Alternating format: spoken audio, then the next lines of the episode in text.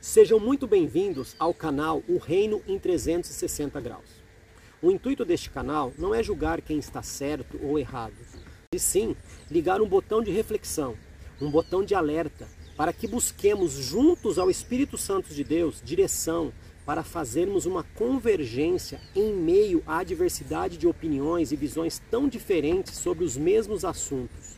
Jesus chamou 12 pessoas com visões e convicções diferentes Porém, ele conseguiu convergir nele toda essa diversidade. Irei entrevistar inúmeras pessoas envolvidas com o tal reino de Deus, sendo elas pastores, profetas, doutores, missionários, ministros de louvor, intercessores, evangelistas, servos e afins. Ouvindo o que cada um tem a dizer sobre a sua visão referente ao mesmo assunto na intenção de enxergarmos que a diversidade hoje tem trazido divergência para o reino, e isso não é saudável.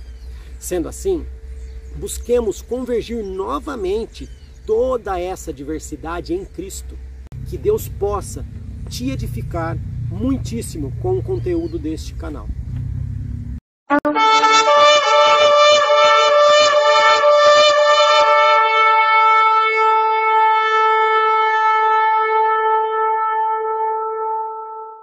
Aqui com o pastor Maurício Duarte, um amigo corintiano. É. Para ajudar a galera, corintiano. Tá? É, ele é pastor, eu vou apresentar aqui depois a bio dele, mas ele é pastor da igreja que eu congrego, então, categoricamente, eu sou. Ele é meu pastor, né? Só que uma coisa que é muito legal é que eu não sou apenas um, uma, uma, ovelha, ele é meu amigo. E não sei, tem essa blindagem que muitos pastores fazem, né? Que não pode chegar, não pode ter amigo, tem que tratar diferente, tem que tratar com o pastor aqui, tem que tratar com título ali, é um pedestal. E o pastor Maurício é diferente, ele prefere até que não use essa questão de pastor Maurício daqui, pastor Maurício de lá, ele prefere ser tratado como uma pessoa que ele é. Ele exerce um cargo, sim, só que ele não se apoia sobre isso. E isso é a coisa mais interessante, porque você a melhor coisa que tem, acho que na igreja é você poder ter contato com a pessoa que cuida de você.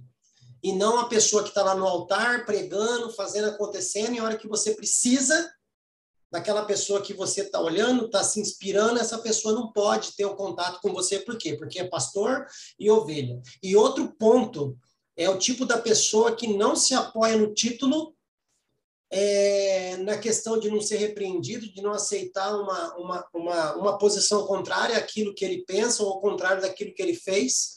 Então, a humildade desse homem aqui me chama muita atenção. Eu acho que eu sou a pessoa mais chata que ele já conheceu na vida dele. Eu, com pouco tempo de amizade, já puxei a orelha dele várias vezes, mas falei para ele que eu só faço isso porque eu amo a vida dele. Que se eu não me importasse com as atitudes ou alguma coisa que tivesse é, atrapalhando o próprio testemunho dele, vindo da visão de outras pessoas, eu não estaria nem aí. Mas a humildade desse homem aqui me deixa muito contente de saber que ele está aqui hoje, é um estudioso da palavra. Ele, eu, eu, costumo brincar que ele é calviniano, porque ele é calvinista arminiano, né? Então ele é calviniano, não é nem calvinista nem arminiano. E, e, eu tenho um prazer de estar te entrevistando aqui nessa noite, viu, Maurício? Então, o primeiro passo é boa noite, muito obrigado pelo, pelo, pelo, por aceitar o convite, que foi difícil também ficar na orelha desse homem. É, ele também faz parte da, do staff aqui, né, dos bastidores, das pessoas que ajudaram a, mon, a montar toda essa estrutura de perguntas e tudo mais.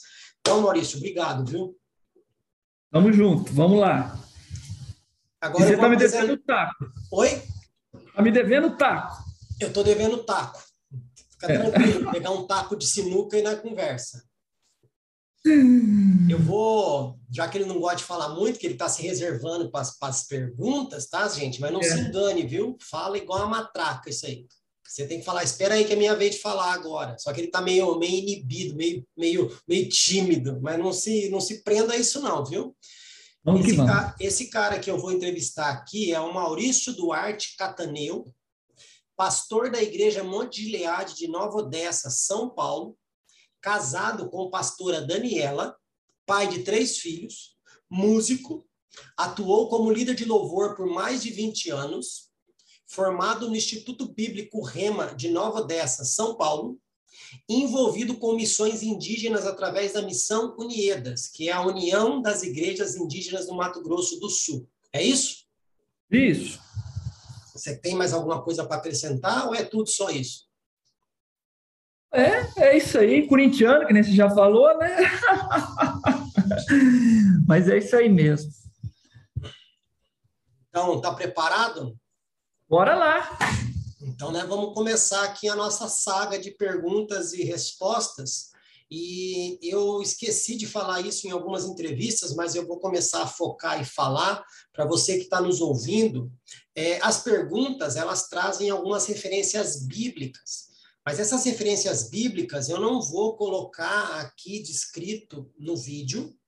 Não vou também ficar lendo aqui, muito menos porque nós temos um tempo curto para as perguntas, mas esse material foi enviado para o Maurício antes então, ele teve a, a, a, chance de ler versículo por versículo, estudar o contexto da pergunta. Você que está ouvindo, faça o mesmo exercício. Dá uma pausa rapidinho, vai lá, lê o que, é Mateus 24, 12, o que, é Efésios 6, 12, o que, é 1 Timóteo 4, 1, que vai ser colocado aqui. Leia e depois volte e entenda o contexto. Por que, que a gente faz isso? Para enxugar o nosso tempo aqui, para a gente poder fazer uma gravação curta, para que você se sinta à vontade aí de estar tá ouvindo, tá? Então, esses são os esclarecimentos e nós vamos para a primeira pergunta, Maurício. É bom que aqui não tem os universitários, né? Tem que. tem a colinha. Não Ó, pessoal, seminarista. Eu tenho que avisar aí, pessoal, que eu vou ter que tirar meus óculos, porque eu tenho umas colinhas aqui, né? Mas não vou ficar preso a elas, mas para ler eu preciso tirar o meu óculos, né? E também, Fabrício, quer dizer que o prazer também é todo meu de poder caminhar com você. A gente tem conversado bastante, a gente tem, né, caminhado junto. Ele fala que ele é chato, mas eu sou mais chato que ele. Então, é dois chatos se se comunicando e chegando a um fator comum que é o reino de Deus, né, em prol do reino. E, e, e o meu desejo nessa, nessa entrevista é que as pessoas sejam edificadas cada dia mais, né? Não é mostrar um ponto ou outro, mas é aquilo que, né, que eu tenho assistido, várias pessoas têm colocado e acho isso muito válido. Vamos lá? Bora lá. Não tem seminarista, não tá? E fique, não. não fique muito preocupado com essa questão de pôr ou tirar o óculos, porque algumas pessoas vão estar no Spotify, não vão ver você fazendo o circo aí. E quem estiver assistindo já está sabendo. Flávio Cavalcante, lembra? Isso. Bora lá, então? Vamos. Primeira pergunta. Quais impactos as divergências teológicas têm gerado no reino de Deus, no mundo, em nossos dias? E qual é o papel da teologia na vida da Igreja de Cristo? Bom, então vamos lá. É...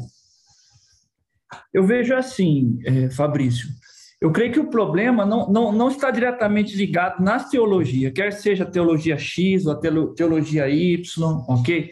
Eu acho que eu tenho visto assim o que mais tem tem causado assim o transtorno, que tem é, é, causado gerado é, um impacto negativo no reino de Deus é o posicionamento do coração do homem, né?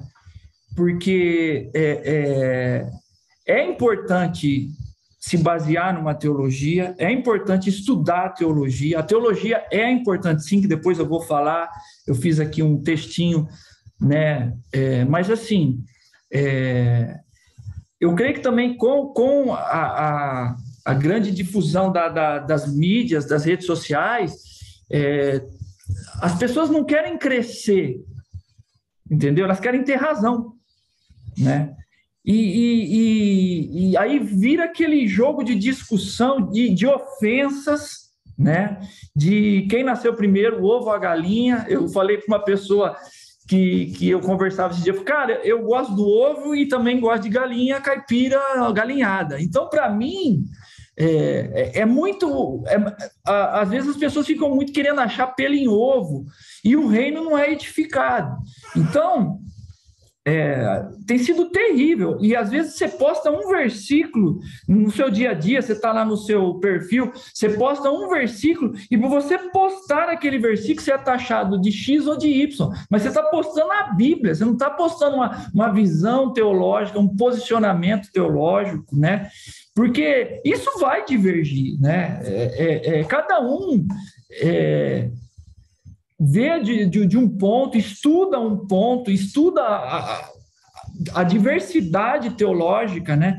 Mas eu, eu, eu entendo assim que, que é, nós precisamos é, nos ligar nos princípios da fé, né? Só Jesus salva, não tem outra outro meio, né? Isso não, é teologia, isso é Bíblia, né?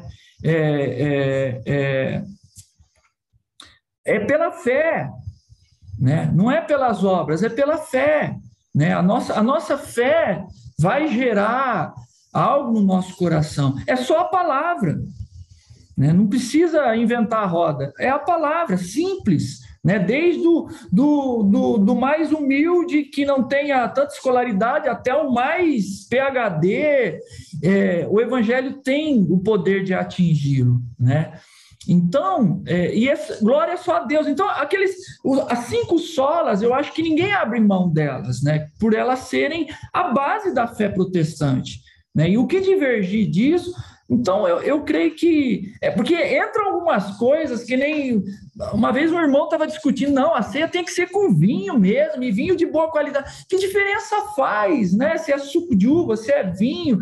Né? Então, eu acho que assim, parece aquela guerra, que nem eu te falei, né? As pessoas querem ter razão, né? E não querem é, contribuir com o reino. E para fechar hoje, qual, qual, que eu entendo, qual é o papel da teologia na, na vida da igreja? Então, eu, eu, eu entendo assim que existem muitas formas da igreja estar centrada numa boa teologia, né?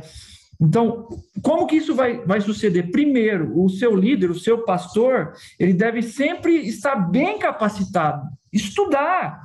Né? Ninguém vai no médico que não tem um diploma, diploma de medicina. Né? Ninguém vai confiar no médico desse. Ninguém vai, vai falar assim, está com um problema, ah, ele, ele estudou medicina? Não, ninguém vai nesse cara. Então, o, o líder da igreja, o pastor, ele tem que estar tá bem capacitado numa boa teologia. O que, que eu chamo uma boa teologia? Uma teologia que vai produzir uma vida de piedade. Né? Porque só conhecimento não vai gerar nada. Né? Então, essa teologia tem que resultar na vida desse pastor, desse líder, primeiramente, uma vida de piedade nele depois também os membros da igreja também precisam sentir-se encorajados a, a, estudar, a ler a Bíblia, a se dedicarem nos estudos das Escrituras, né? E por último, toda a comunidade precisa entender que a responsabilidade de todos a aplicação dessa teologia na sociedade em comum, porque ela tem que sur, fazer o, o efeito né, na sociedade. Porque senão vai ser só conhecimento. Se, se não, não gerar é, é, o efeito na sociedade, ali no, onde a igreja atua, então é só, é só conhecimento e não vai gerar vida, não vai gerar transformação. Então, eu creio que esse é o papel da teologia na, na vida da igreja.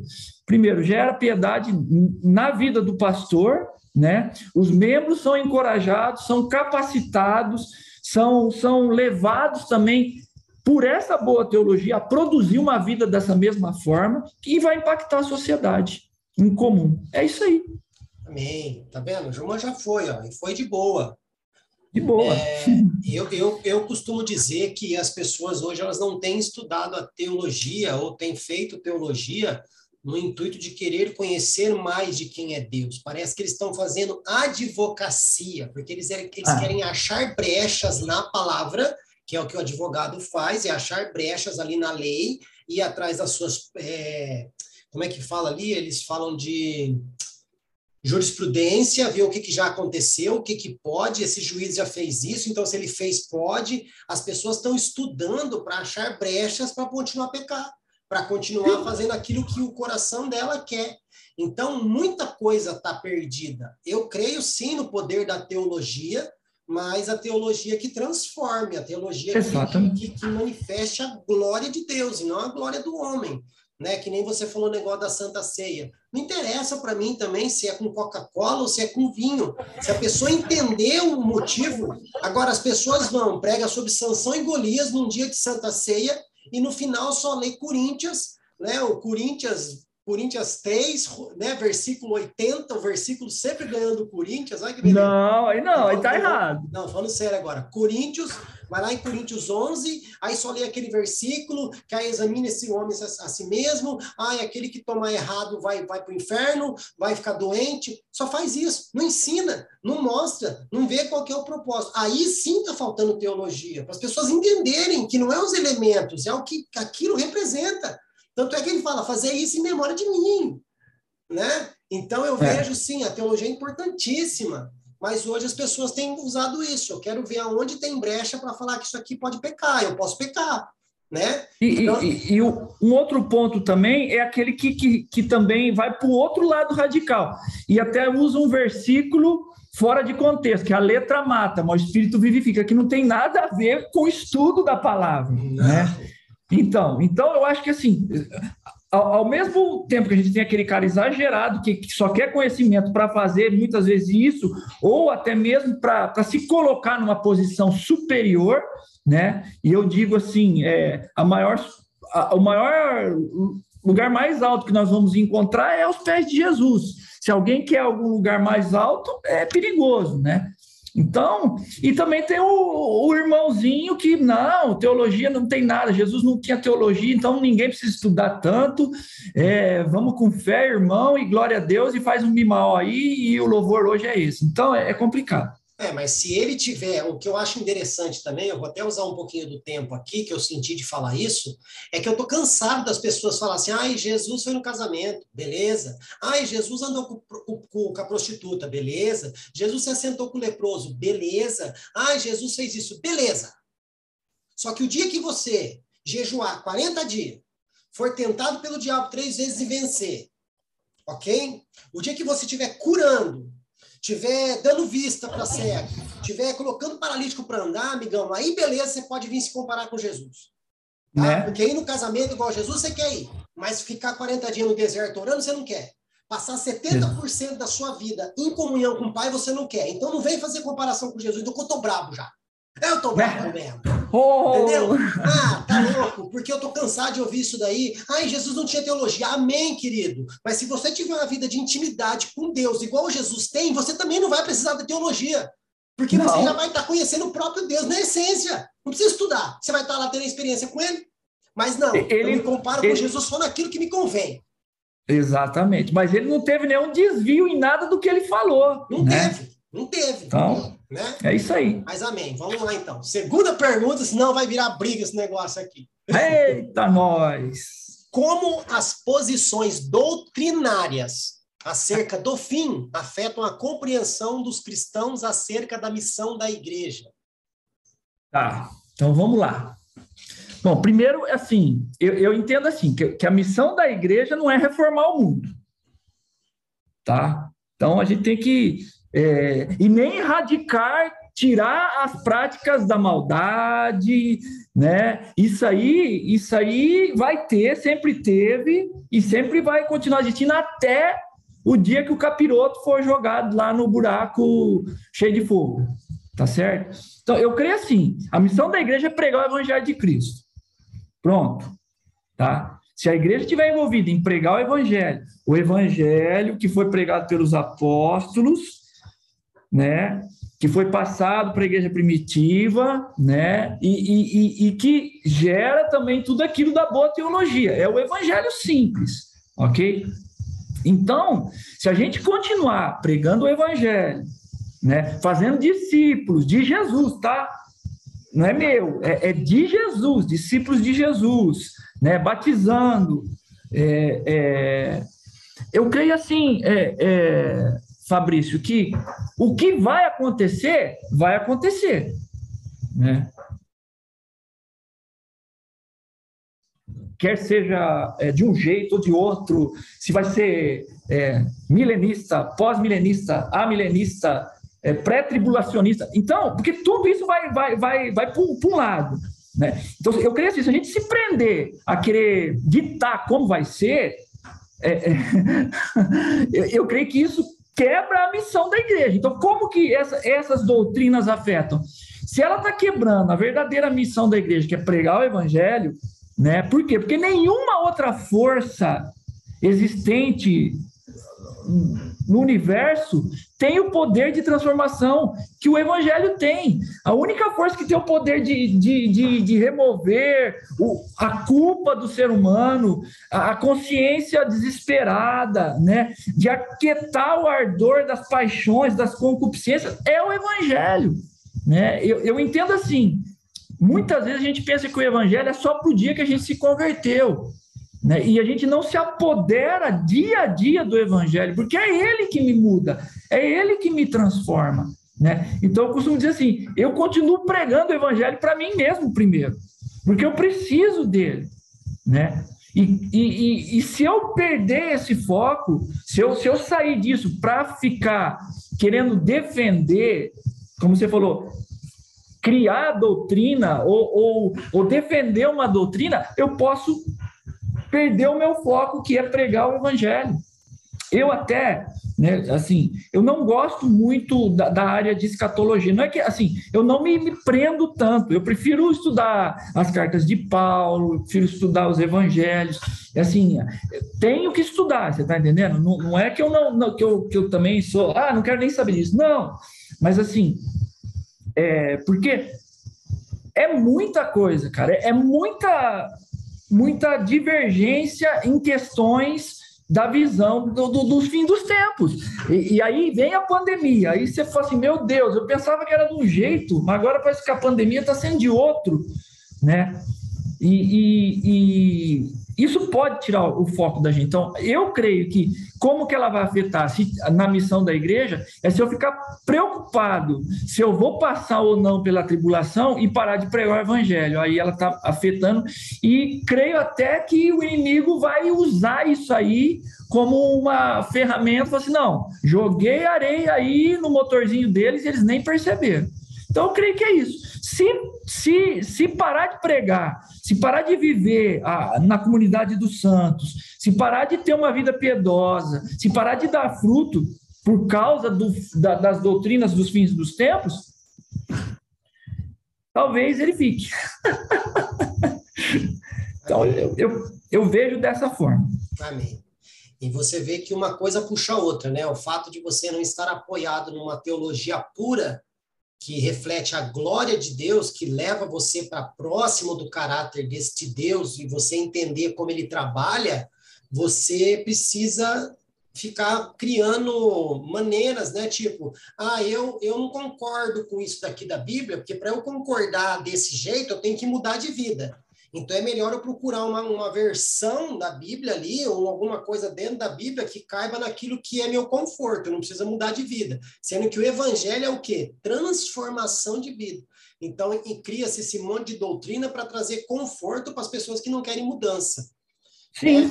E tudo isso, é que nem você falou, é a areinha que o diabo jogou no motorzinho da gente aí. As pessoas não conhecem o caráter de Deus, não se comunica, não sabe o que Deus está fazendo e fica acreditando num monte de besteira, né? Mas vamos lá para a terceira pergunta, que também uma coisa puxa a outra. Sim. De, de acordo com Mateus 24, 12, o esfriamento do amor é resultado da multiplicação do pecado. Com base neste fato, devemos aguardar o avivamento ou a apostasia?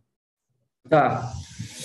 Bom, é, é, a gente está falando aí de Mateus 24, 12. Eu dei uma, uma, uma lidinha aqui, né? É,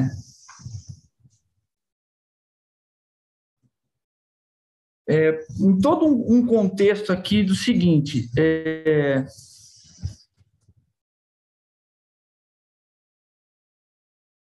questão aí do, da, da apostasia. É, é porque assim, ó, para mim, os que perseveram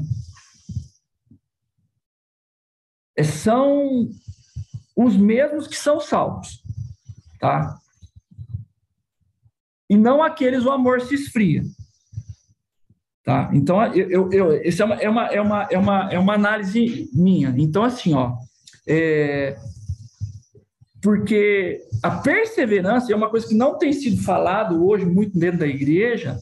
Para mim, ela é uma, uma qualificação do salvo. Né? Porque se eu, se eu te, é, é, é professo a minha fé em Jesus Cristo e não persevero, então, não que a nossa perseverança seja a garantia da nossa salvação, não. Mas eu, eu vejo que a Bíblia, ela mostra exatamente o oposto, tá? Que eu persevero porque eu fui salvo.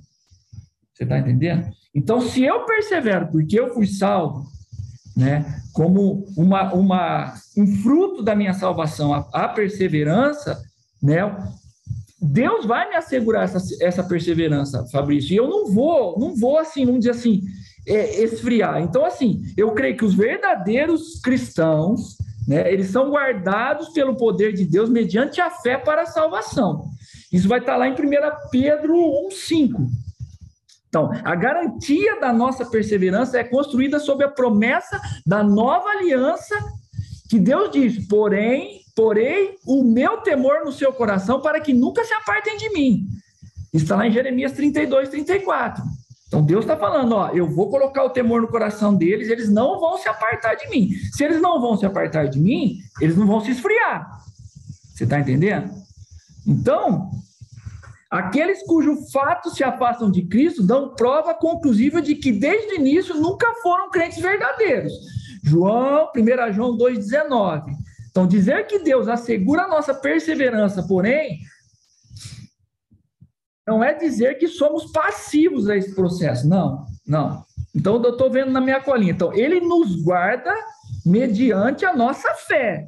Né? Em alguns momentos, as, as escrituras vai chamar é, é, para guardarmos a nossa fé. Jesus falou assim para Pedro: para Pedro, é, Satanás pediu para se andar com você. E eu intercedi, clamei ao Pai, para quando você se converta, né? E depois falou assim: e você não esmoreça na sua fé. Então, eu creio que existe um propósito de Deus para que a nossa fé seja guardada. E eu tenho que perseverar nisso, né? Então, eu, eu vejo assim: é, é,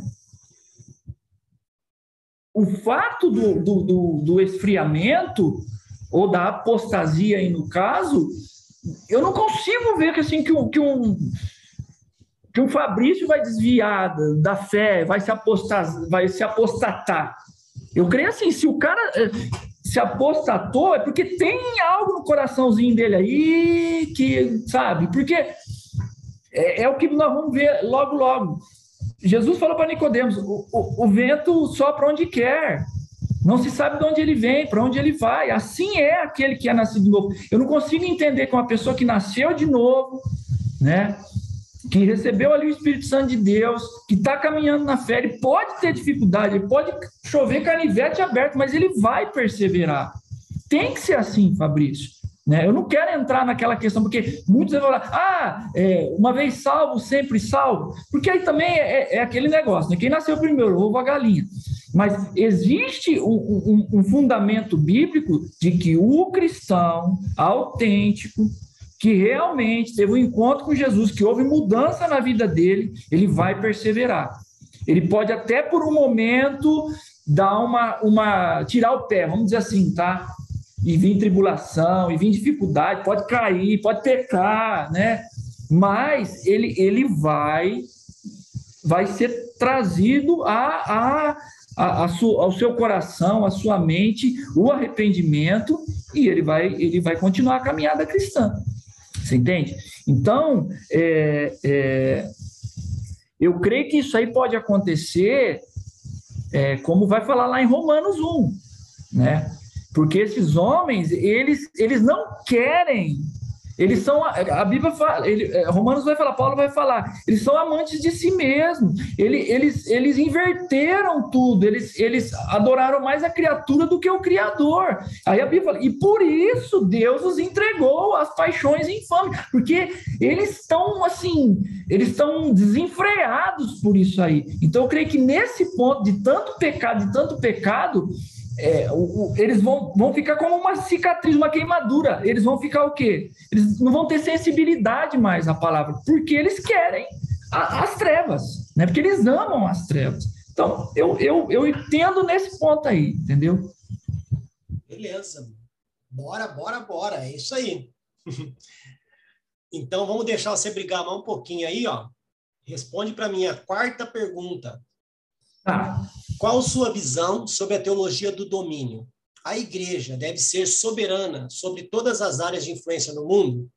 Qual a relação dessa afirmação comparada aos textos de Mateus 18, 20, 16, 18, 20, Efésios 3, 10 e Efésios 6, 12? Tá. É... Bom, primeiro, é, eu entendo que, que Israel é a igreja de Deus no Antigo Testamento. E a igreja hoje, né, neotestamentária testamentária, é, é a igreja de Deus hoje. Você está entendendo? É, essa é, é, é mais ou menos a visão que eu entendo. Todas as promessas que Deus fez a Israel terrena daquela época se cumpriu terrena na, na terra, né? É, se eu querer pegar isso, que é mais ou menos o que a, a teologia do domínio ela, ela tenta é, aplicar, se eu querer pegar todas as promessas, que nem eu comerei o melhor dessa terra, aí vai o irmãozinho que ganha seu salário 1.200 conto, paga aluguel, né? É, tem criança na escola, é, tem que fazer despesa, tem que pagar IPVA, tem que pagar IPTU. Ele vai comer o melhor dessa terra como, cara? Sabe? Então, eu acho que essa visão ela é um pouco desfocada, porque eu entendo assim que as promessas de Deus para a igreja, elas se cumprem celestialmente.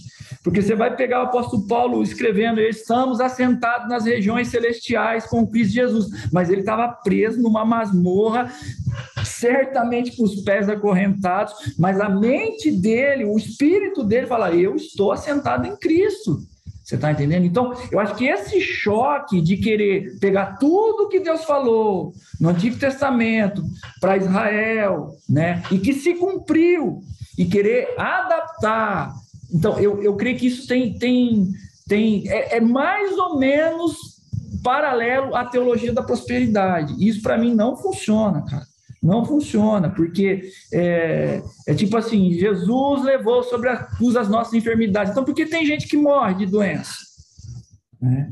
Por que, que tem gente que morreu, tantos irmãos, tantos pastores de, de Covid? Jesus não levou todas as... Então, a gente precisa, precisa ter um equilíbrio, ter uma visão. É, eu, eu gosto assim de focar as coisas em Cristo, né? O, Israel, por isso que a galeria da fé vai falar o quê? Que eles creram, então eles olharam para frente e viram Jesus. Hoje nós olhamos já no Cristo, né? Que encarnou, que, que, que, que morreu, que ressuscitou. Então, é, é,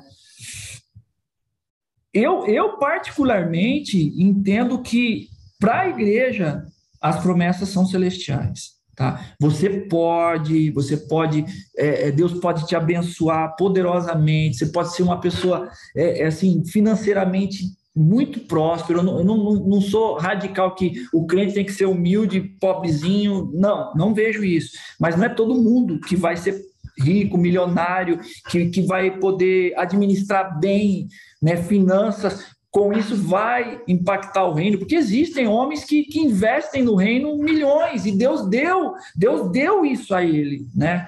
Então, é, é, eu, eu acho um perigo, realmente, é, porque assim, é, eu creio assim, se a gente viver o evangelho, se a gente pregar o evangelho, se a gente continuar a nossa missão, né, a sociedade ela vai ser transformada pelo evangelho.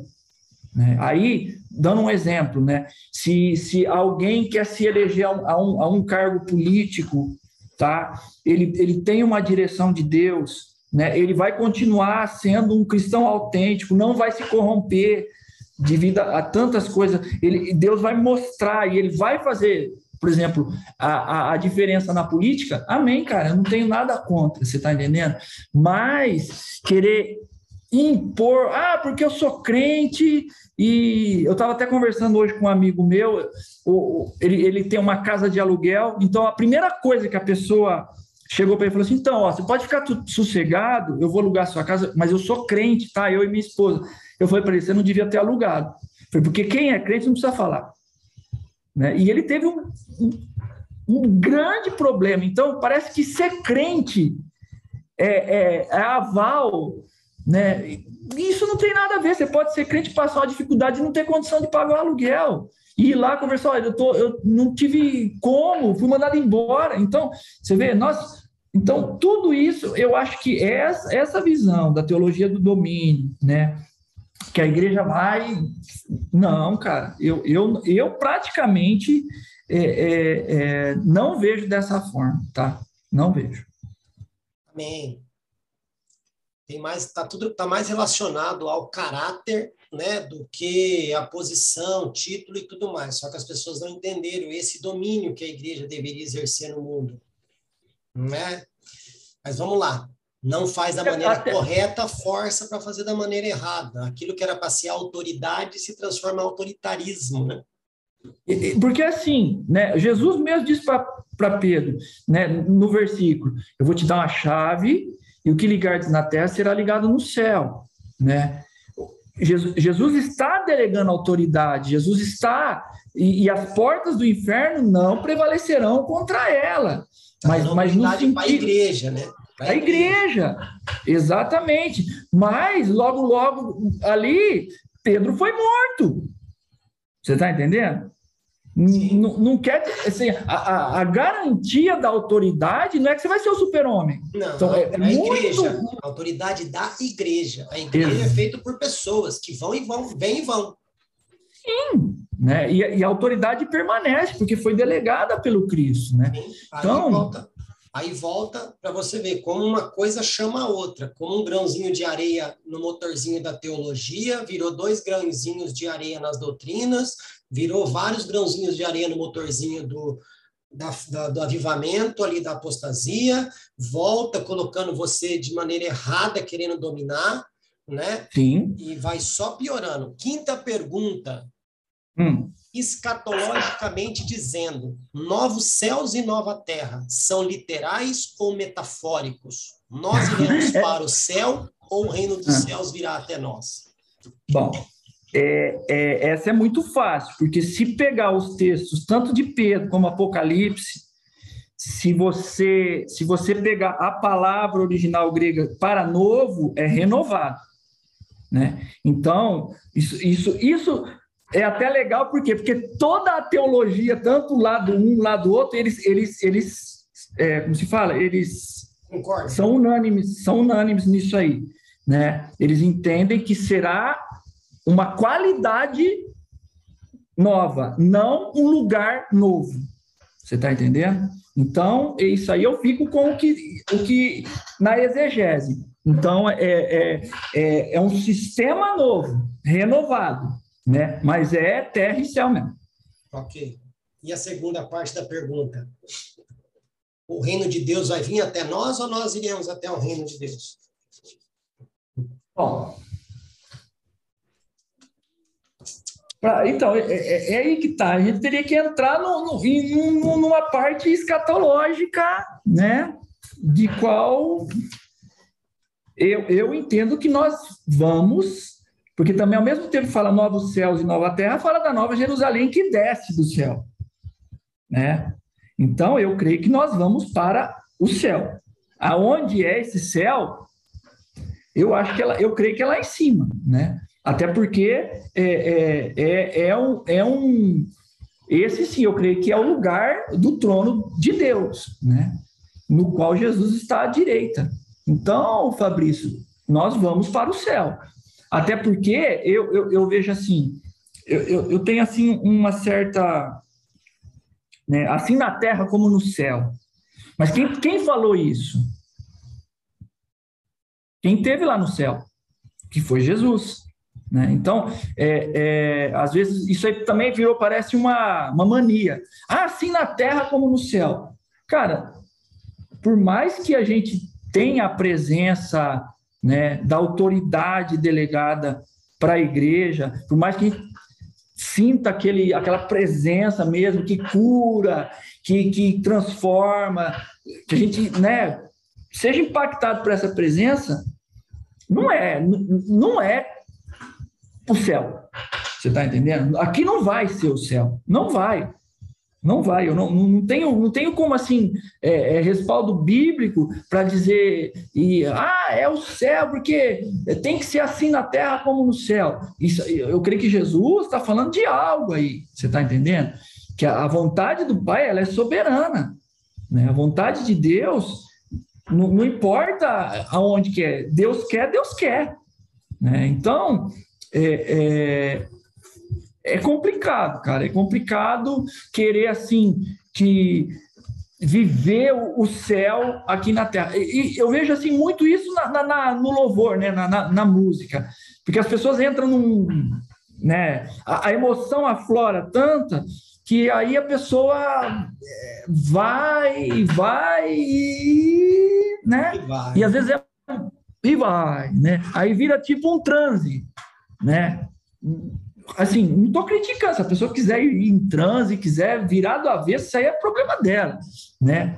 É, Deus conhece os que são seus, né? E, então, mas complicado, complicado, complicado querer, querer, é, é, é, é a mesma coisa aquele versículo, né? É, é, em, nome, é, em Cristo nós faremos obras maiores que Jesus. Eu acho que o pessoal, não, sabe, ninguém vai fazer obra maior que Jesus, né? Jesus estava falando de territorialidade, Jesus estava ali. A igreja hoje ela não está mais presa, porque Jesus era, ele, naquele momento ele era carne. Então Jesus está falando, olha, a igreja, vocês, porque é, eu vou estar curando na China, vai estar gente se salvando nos Estados Unidos, vai estar gente se arrependendo em Nova Odessa, em Sumaré, em Hortolândia. A obra, né? A obra será maior por isso, porque não tem mais limite. A igreja vai estar, né? Até os confins da terra. Então, falta assim um pouco de, de, de entendimento para o povo. É, voltando lá em cima, né? Amém. É isso aí. É a, a visão do canal é essa: a gente poder trazer as visões que existem dentro do reino. A gente vê que difunde, né? Diver, não diverge, ela é diferente. Só que a gente tem que ter essa maturidade, essa tolerância de entender aonde um pode alimentar um pouco, aonde o outro pode alimentar um pouco e fazer um alimento mais sólido e um ceder aqui, o outro ceder lá, e a gente poder realmente chegar no consenso, porque hoje o que a gente vê é uma falta de tolerância, falta de humildade de aceitar a opinião da outra pessoa e a falta de humildade de falar, tá bom, então eu estava pensando errado. Né? Não Sim. tem isso, é aquilo que você falou, as pessoas não querem crescimento, elas querem ter razão. Teve, teve pessoas aqui que negaram vir fazer a entrevista porque realmente ela colocou nas entrelinhas mais ou menos isso. É, é um assunto que eu não domino e eu gosto de ter razão naquilo que eu falo. Então, paciência, né? Mas vamos lá. Sexta pergunta. Com base em Gênesis 6:3, 1 Tessalonicenses 5:19 e 1 Timóteo 4:1, qual é o impacto de não crer na ação do Espírito Santo nos últimos dias? Tá. É, vou usar uma frase de Leonard Ravenhill, né? É, ele chegou a dizer que se o Espírito Santo fosse retirado hoje da Terra, isso em 1940, não, em 50 e pouco, logo após a Segunda Guerra, se o Espírito Santo fosse retirado da face da Terra, poucas pessoas iam sentir a falta. Então ele fala que as igrejas iam, as igrejas iam continuar com seus cultos normais, né? Iam continuar pregando a palavra e parece que, que nada iria acontecer, né? Então eu vejo assim que é, primeiro, pessoalmente, né, é, não crer na ação do Espírito Santo nos últimos dias, para mim é não crer no Espírito Santo. Como eu falei, que Jesus disse em João 3, o vento sopra onde ele quer, né? E também ele vai, ele vai completar, assim é todo aquele que é nascido da água e do Espírito, né? Então, para mim, se, se é, é, eu não, não creio que o Espírito Santo vai atuar poderosamente né, a cada segundo, até que tudo se consuma na questão de, de, de escatológica, de fim dos tempos, é, é, é, não crer na Bíblia, né? não crer na palavra. Né? Agora, sim, eu vejo algumas coisas não pelo Espírito Santo, mas, por exemplo, a igreja hoje, ela não se move como a igreja primitiva. Né? Me desculpa, tá? mas os apóstolos de hoje, né? eles, eles não são os apóstolos da igreja primitiva. Né? Então, é, é, é, talvez, o, ou talvez não, ou certamente, o poder não está na ação do Espírito Santo. Eu creio que o problema está em querer dominar o Espírito Santo para fazer aquilo voltando, aquilo que eu quero, né? Ou achar algo na Bíblia para se conformar com aquilo do meu coração, ou achar respaldo bíblico para que eu dirija a igreja como eu quero, como que Deus falou somente comigo, não importa se está na palavra, mas Deus falou comigo.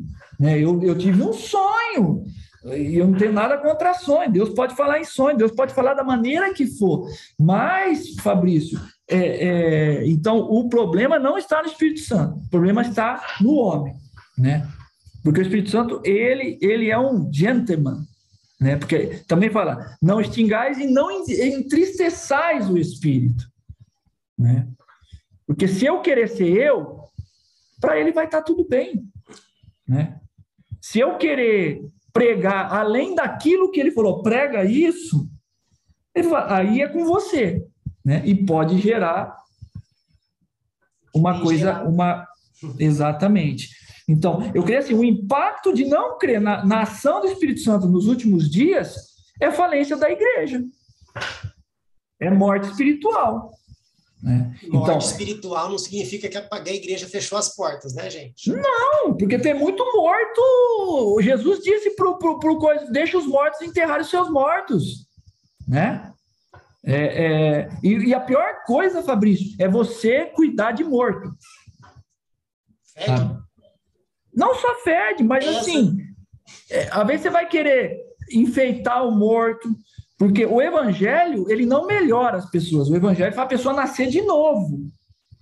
Não, isso tem que ser bem. Então, muitas vezes a pessoa não nasce de novo e a gente quer enfiar a goela abaixo dela a Bíblia, a, o batismo, aí também o batismo com o Espírito Santo, mas o Espírito Santo fala assim, mas ele nem nasceu de novo, como que eu posso? Você está entendendo? Eu nem estou nele. Como que eu vou transbordar? Como que ele vai ser pleno? Como que ele vai ser cheio? E a gente fica enfeitando, porque aí vem os métodos, porque tem bastante métodos de fazer crente, né? Tem muitos métodos hoje, né? Crente em 10 minutos, né? Então você faz isso, isso, isso, isso, pronto. Ser crente, você já pode batizar no próximo batismo. Então, isso, isso é não crer na ação do Espírito Santo, porque o próprio Jesus disse que ele viria para convencer o homem do pecado, da justiça e do juízo. Não sou eu, é o Espírito Santo. Né? Outra coisa terrível, não crer na ação do Espírito Santo, é assim, essa vai ser alfinetada para pastor. É o pastor que quer fazer tudo. Ele quer cuidar de tudo. E ele não está crendo que o Espírito Santo capacita o membro, o diácono, a, a irmã que fica na porta, o, o a, a líder de louvor, sabe? Eu não sei como, né? A, a, os irmãos que preparam a ceia. Então, o pastor ele tem que entender quem capacita a igreja não é ele, é o Espírito Santo. É ele que vai distribuir o dom como ele quer, da forma que ele quer, para edificar os santos. Né? Então, você vê aqui que não é só não crer, porque a gente pode pegar uma linha teológica que vai falar, não, o Espírito Santo só atuou no Novo Testamento e na igreja primitiva para o pessoal crer. Tá. Sabe, quer crer assim, crer. Mas muitas vezes nós que cremos que o Espírito Santo é atuante, não estamos deixando ele atuar. Né? E fica aquele, é do meu jeito, é como eu quero. E como eu falei, ele é um, ele é um cavalheiro, ele é do seu jeito, então faz. Se precisar de mim, eu tô aqui, ó. Verdade, né? E não somente isso, tipo, ó, tá vendo a maneira como vocês estão fazendo? Tá dando esse tipo de fruto aí. Paciência. Né? Mas é aquele é aquela areinha no motor que você falou lá no início. Né? Então a gente não não não se preocupa com o caráter de Deus, né? Não se preocupa com a teologia pura. Você não não pode perguntar para 100% dos membros da igreja hoje. Qual é o cara, qual um dos caráteres de Deus o cara não consegue falar? Ah, tá bom, então não vamos falar de caráter, não. Vamos falar dos atributos de Deus, então. Não sabe falar o que, que é. Não sabe o que é um atributo de Deus. Não sabe, não respeita, não entende. Então, é. ou, ou, ou você, você é taxado, tipo assim, que, que eu vejo também assim, que é o outro lado radical. Ah, você ora em línguas? Não. Ah, então você não tem o Espírito Santo, você não é batizado com o Espírito Santo. Meu Deus! Falta Jesus, a Bíblia não fala que em algum lugar que Jesus orou em línguas. Falta de teologia pura. Você entendendo? Falta de entendimento puro. Né? Não é isso que prova se você tem ou não o Espírito Santo. Ou se você é pleno ou não, não sabe? É, é, é uma das, né? Porque às vezes a pessoa pode falar em línguas, mas nunca levou o evangelho para uma pessoa nascer de novo. Né? E a Bíblia fala que quando há festa no céu, quando um pecador se converte. E não, não quando, alguém ora em línguas. É. Então, e que é maravilhoso. Não tem, né? Não tem na... Se você quer orar em línguas, peça ao Espírito Santo. E se ele quiser te dar o dom de orar, ora e ora pela minha vida. Lá quando estiver orando em línguas, pensa em mim. E glória a Deus. Mas não taxar. Né? Então, é, é isso. Essa pergunta é muito clara, né? Não, às vezes nós não cremos na ação do Espírito Santo, porque nós estamos taxando o Espírito Santo é isso, né? É, então, você está entendendo? Vamos lá. Sétima pergunta. Como será a apostasia? Qual comparação podemos fazer com a igreja primitiva? Já pega o ganchinho do que você estava falando por último da sexta pergunta e já engata aí. Hum.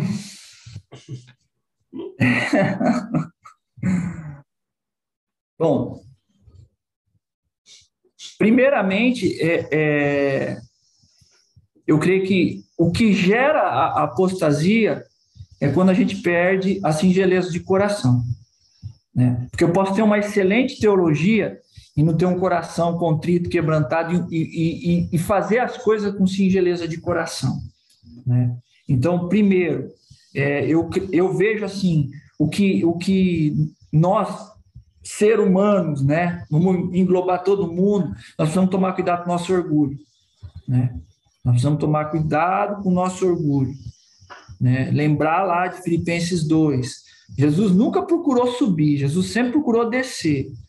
Né? E quando ele chegou no estágio, no estágio mais baixo de, de até a morte e morte de cruz, Aí Deus pega, né, e deu um, e exalta ele, né? Mas assim, eu não vejo assim em momento nenhum Jesus preocupado com a exaltação que viria, mas em cumprir a vontade do Pai, o propósito que o Pai é, é, tinha delegado a, a ele, né? Então eu vejo assim, como será a apostasia? Então, eu vejo assim, Fabrício, muitas igrejas querendo fazer aquilo que elas querem muitos pastores, muitos crentes, como você falou, não, é do meu jeito. Veja bem, quando quando Moisés ele vai vai vai vai lá, ele está pastoreando as ovelhas lá do, do, do rebanho de, de Jetro, né, o sogro dele, e ele ele vai lá e vê o monte fumegando, ele chega ele começa a conversar com Deus. Eu sempre eu, eu, eu ouvi isso uma vez, eu já preguei sobre isso.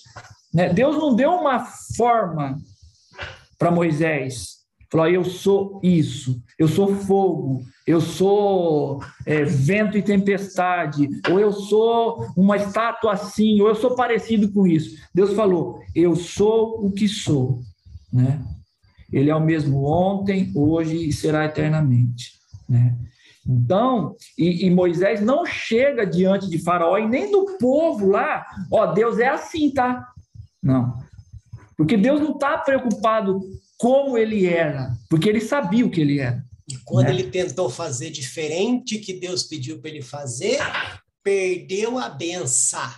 Então, né? né? Só que as pessoas se esquecem que isso continua acontecendo. Exatamente, né? E, e não entrou na terra porque Deus falou, faz isso. Ele fez ao contrário, né? E perdeu a benção. Exatamente. Maior, e a Bíblia fala que foi um dos maiores homens, além de João Batista, né? Que Jesus fala que nascido de mulher não teve maior que João Batista, só que é o menor no reino de Deus. Só que fala também que entre os homens, o Moisés foi um dos maiores. E que Sim. falava com Deus face a face. Mesmo assim, Deus falou: você não vai entrar. Mas eu quero. Não, chega de conversa. Acabou. Era para fazer o quê? Era para glorificar a Deus. Ele tentou Exato. glorificar a Ele. Perdeu a benção. Então fica a dica. Exatamente. Né? Desculpa ter te cortado, então, mas foi não, necessário. Não, Então, é, porque se a gente, se a gente vai volta para a igreja primitiva, o que, que começa a acontecer? Aí governador se, se converte, né? Aí, qual que é a ideia? É usufruir do evangelho para outro fim. Né? Então, esse, essa é a comparação que eu vejo com a igreja atual. Não tente pegar o evangelho ou pegar Deus, o grande eu sou, o sou o que sou, né?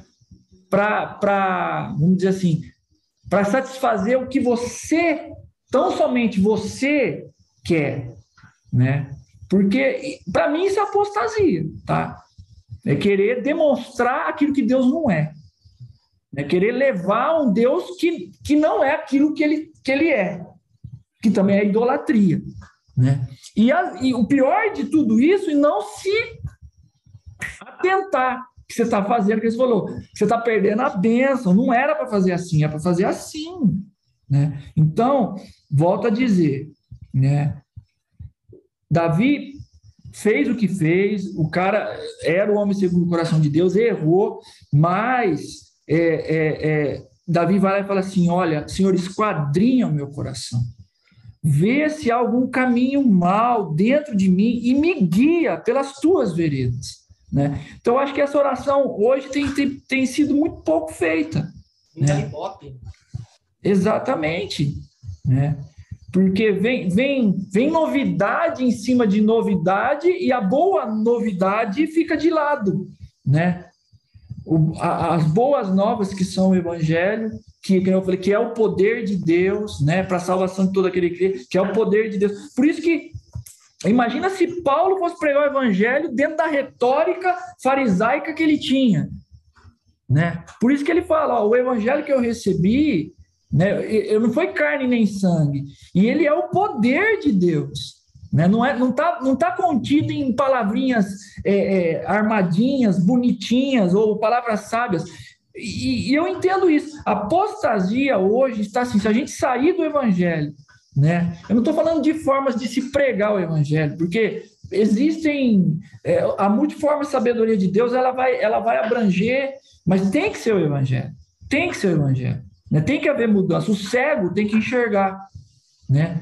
O coxo tem que sair andando. Isso em todos os sentidos. Né? O paralítico, o morto tem que ressuscitar, tem que nascer de novo. Então, eu creio que a apostasia, né, como será? Justamente a igreja, ela está, infelizmente, ela está ligada a tanta coisa e está perdendo o foco de fazer aquilo que Jesus mandou fazer. Prega o evangelho, façam discípulos, batizem, né? E aí eu volto. Marta e Maria. É. Aquele que é, consequentemente faz. Mas nem todo aquele que faz, consequentemente é. E Deus está preocupado com aquele que é, não aquele que faz. né? Então fica a dica aí. O, tem um pastor brabo, não vou falar o nome dele aqui, mas as, as, as iniciais dele é PW, tá? Depois você tenta pesquisar aí. Ele fala que um dos dias mais de maior idolatria no mundo é o domingo. E, e ele ainda fala: não é porque você está achando que eu estou falando dos nossos irmãos católicos, não. Eu estou falando de você, crente que adora um Deus que não é bíblico. Você criou um Deus para satisfazer o seu ego, e esse Deus não é bíblico. E se não é Deus bíblico, é um Deus pagão. E se é um Deus pagão, você está idolatrando um Deus que não é bíblico. Então, o maior dia de idolatria é o dia dos cultos evangélicos. Ele quebrou, quebrou, né? E, e realmente é o que tem acontecido. Mas volta aonde? Na falta do conhecimento de quem é Deus, né? Então, mas voltando aqui, para finalizar, que é a última, hein? É a oitava. A última das fixas, tá bom? É. Na sua visão, qual é o papel central da igreja nos últimos dias? Dentro da sua justificativa, você acredita que a igreja tem preparado seus membros para o grande encontro final com Cristo? Tá. É... Dentro do que a gente já falou aí, né? É, a igreja tem que continuar sendo igreja. Né? Ela tem que continuar é, atuando com o evangelho, gerando transformação de vidas, né?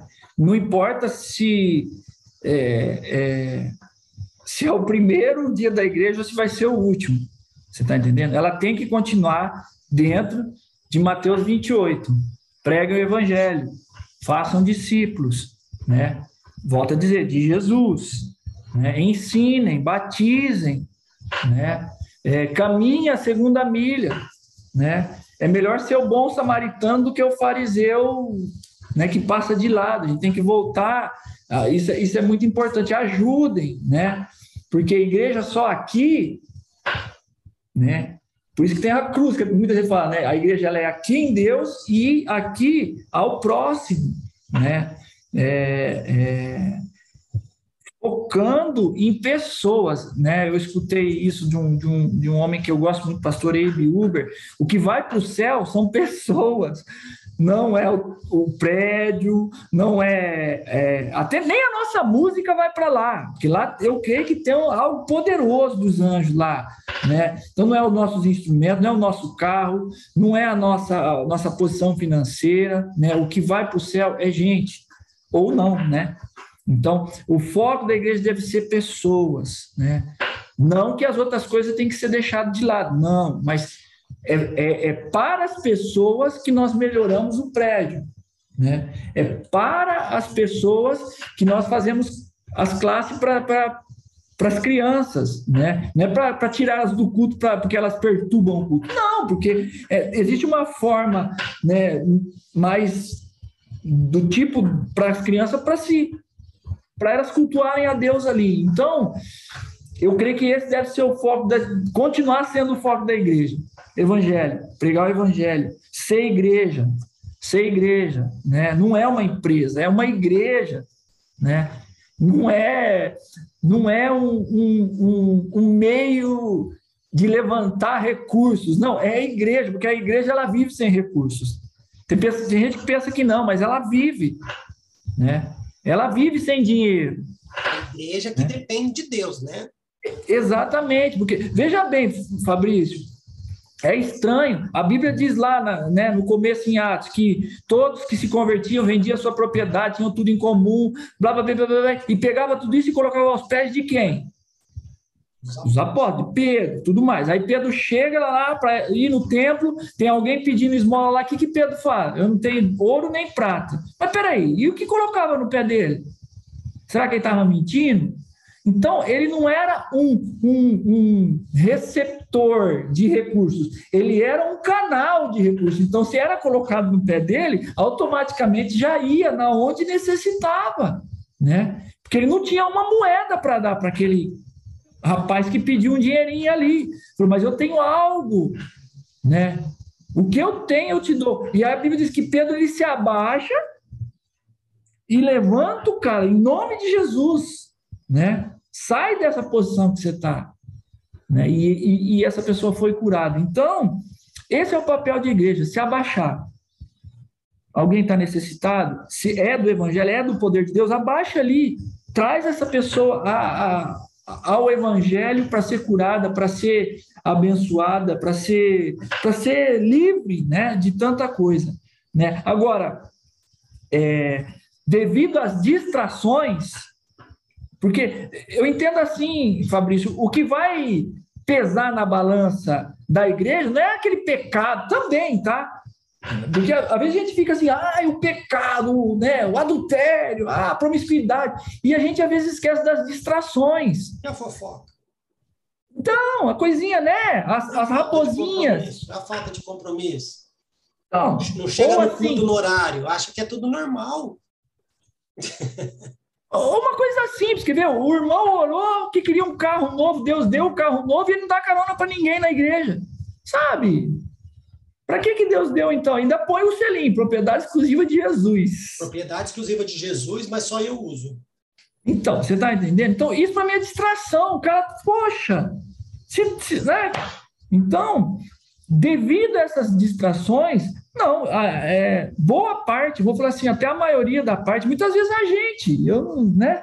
Porque se eu me excluir de tudo isso que eu estou falando, é, eu, eu sou o, o, o, grande teólogo, vou me achar o grande teólogo, o grande cara, né? O que. Não, mas assim,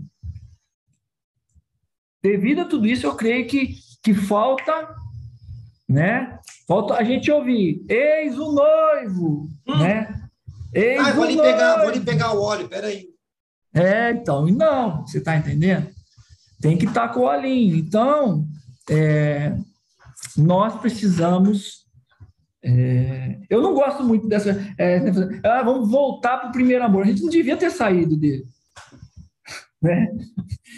Ah, Deus vai me restituir. Mas se ele, se ele precisa restituir, é porque você abriu mão de alguma coisa, porque ele continua fiel, né? Então, é, é isso aí, meu brother. Na, na, na visão hoje, é, é, não, eu creio que boa parte, a maioria da igreja, ela, ela não está preparada para o encontro final com Jesus. Talvez até ela se assuste. Amém.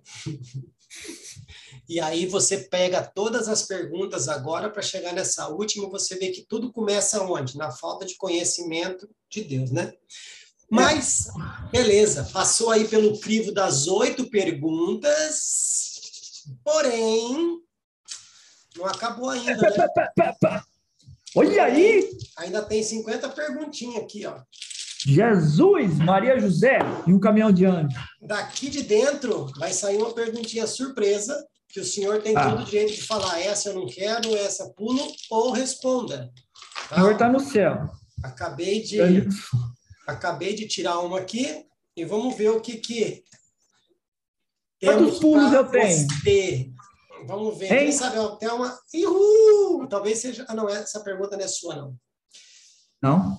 Ela está um pouco relacionado à pergunta anterior, tá? Que aí você falou na pergunta anterior que você não acredita do que está acontecendo, blá blá blá. Só que essa pergunta aqui, talvez você consiga responder o que deveria ser, tá? Nona ah. pergunta: o que é ah. é ser igreja? Direto e reto? já que a gente fala tanto, a igreja somos nós, então tá. O que é ser igreja? Pega essa. Tá. Então vamos lá, né? É, é, eu entendo, né, não só assim, teo, te, teoricamente, mas na prática, a igreja ela é a representação né, da pessoa de Cristo né, incumbida de, de, de de informar a boa nova que é o evangelho, né, a toda criatura, né? Então, é, não é só ser igreja na sua cidade, tem que ser igreja na sua cidade, tem que ser igreja é, em Samaria, Jerusalém, Samaria e confins da terra. né? Não adianta assim, eu, eu, ah, eu sou igreja aqui na igreja, aí eu vou para a praia, eu paro de ser igreja, né?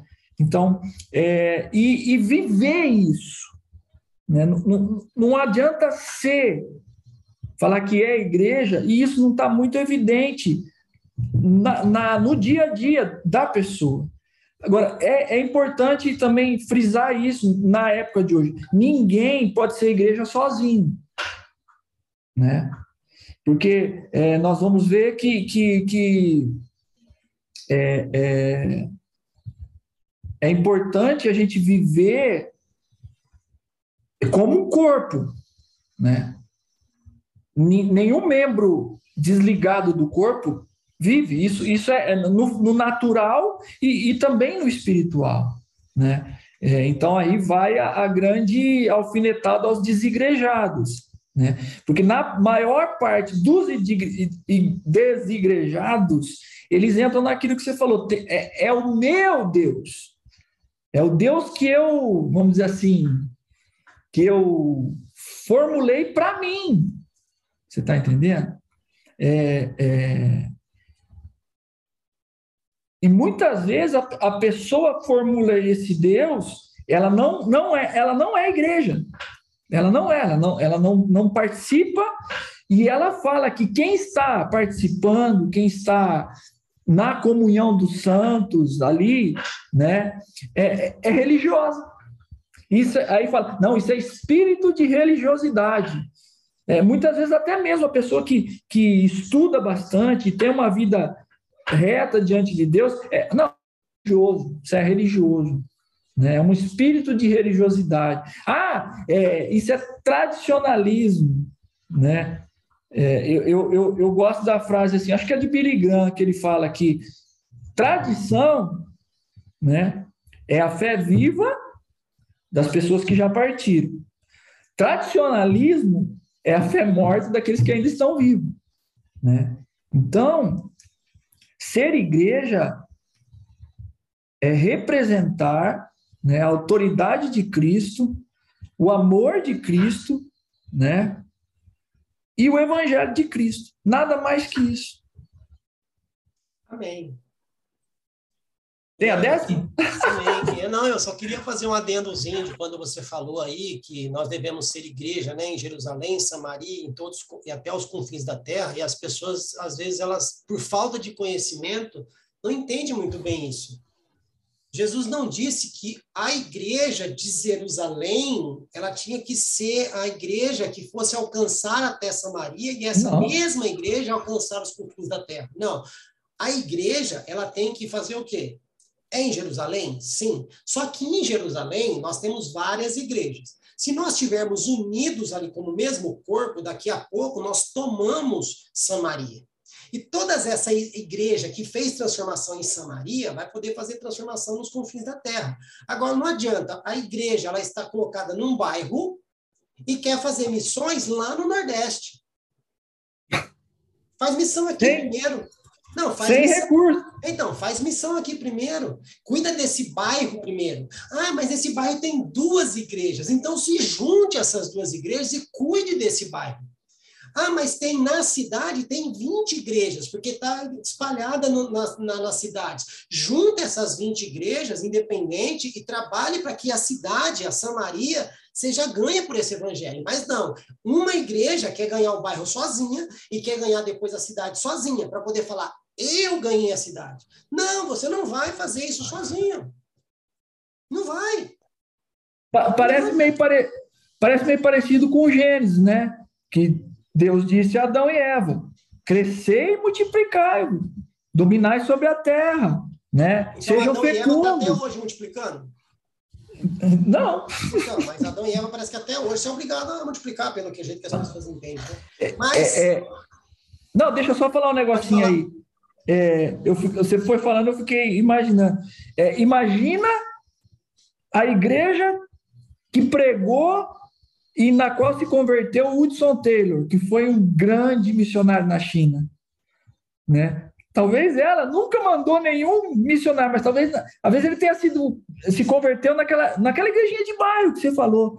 Mas através da, da pregação do evangelho, alguém foi lançado lá para a China e foi, né? Eu tenho até o, o filme dele, que é fantástico, foi um impacto na China que. Então, é, é justamente isso, né? Mas é aquele tal negócio, né?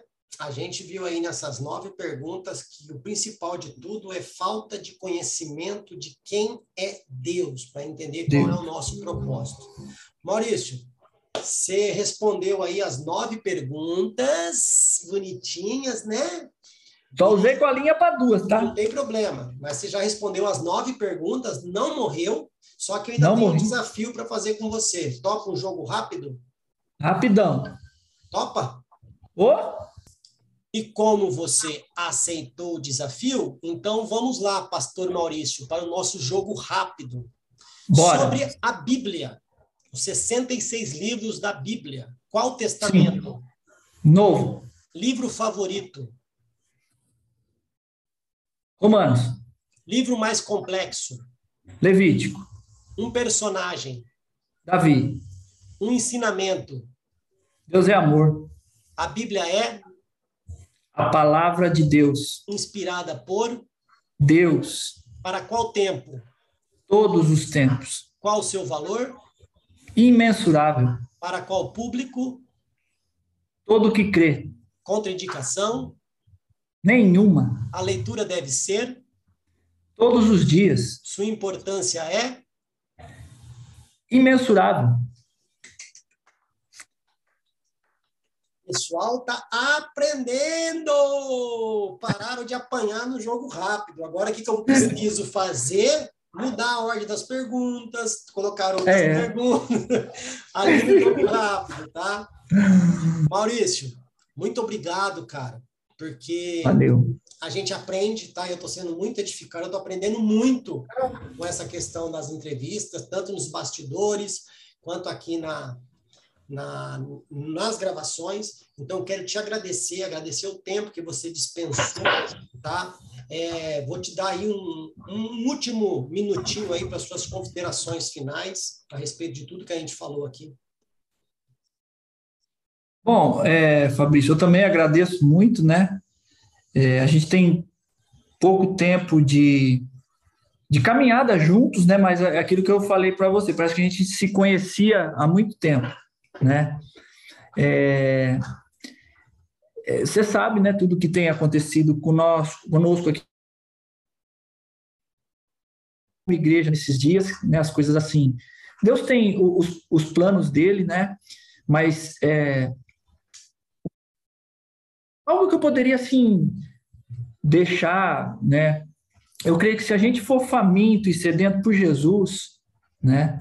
Se a gente ter muita fome mesmo, muita sede de Jesus, se a gente romper todos os obstáculos né, para tentar chegar e tocar nele todos os dias e, e, e receber aquela, aquele, aquele poder, né, aquele dínamos, eu creio que, como você disse, a nossa, a no, o nosso coração vai se inclinar a querer conhecê-lo melhor né? A se aproximar de pessoas que te levam a isso, né?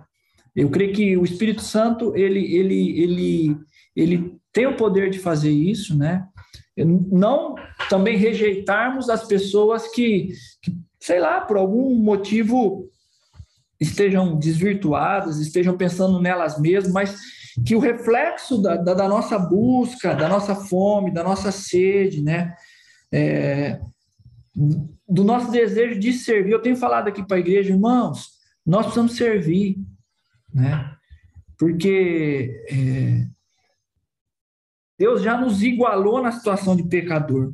Né? Ele já não. Tem muita gente que pensa que Deus ele, ele, ele vai querer igualar as pessoas na santidade. Não, já, já nós já fomos igualados, né? Porque é, todos pecaram e, e foram destituídos da glória de Deus. Mas através de Cristo, nós fomos reconciliados com Ele para uma vida né, com propósito, uma vida em, em busca da, da, santificação, né, mas na questão é, plena de deixar o orgulho de lado, deixar tudo isso de eu sou melhor, ou eu sou pior, né? ou eu sou isso ou aquilo. Nós somos servos, né? Porque isso também eu, eu como palavra final, eu creio que num período aqui de tempo, a igreja ficou muito, muito preocupada em formar líderes, né? E se esqueceu que, que o servo, ele pode muito bem liderar, mas às vezes o líder, ele tem dificuldade de servir, né? Então, nessa fome, nessa sede, eu creio que nós precisamos nos, nos tornar cada dia mais servos autênticos. Eu gosto de falar, né? É aquele servo de orelha furada, que ele teve a liberdade do seu senhor, né? Foi pago a, a, a alforria dele, mas não, agora eu quero servir de prazer, né? O meu prazer e não quero me apartar do meu senhor, né? Porque o meu senhor me ama. Então, eu creio que Deus, ele quer levantar servos de orelhas furadas, mas servos de mesa nobre, né?